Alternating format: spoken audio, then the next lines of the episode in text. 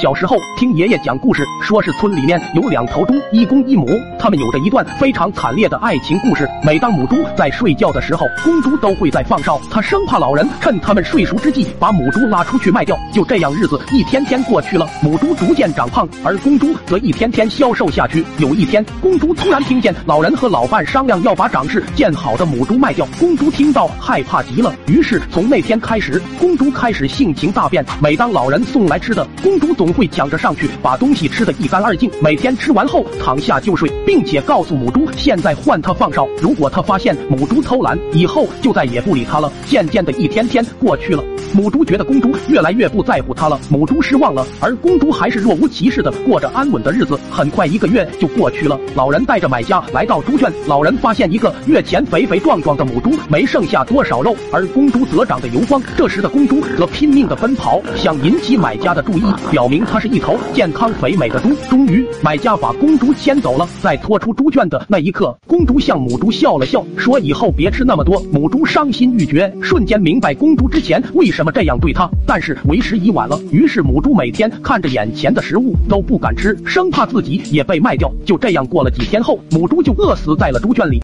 于是俩猪在天堂再次相遇。